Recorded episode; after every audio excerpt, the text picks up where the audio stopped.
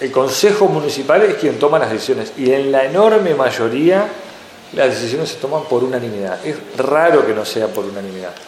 Eh, en, lo que te decía antes, está toda la parte rural donde hemos hecho colocaciones de caño, limpieza de cuneta, limpieza de alcantarilla. A ver, hemos colocado iluminación fotovoltaica donde los vecinos realmente lo requerían. Tenemos hoy pasos inundables iluminados y tenemos bastante más para colocar que las tenemos en el corredor, incluso algunas de ellas ya compradas para seguir colocando.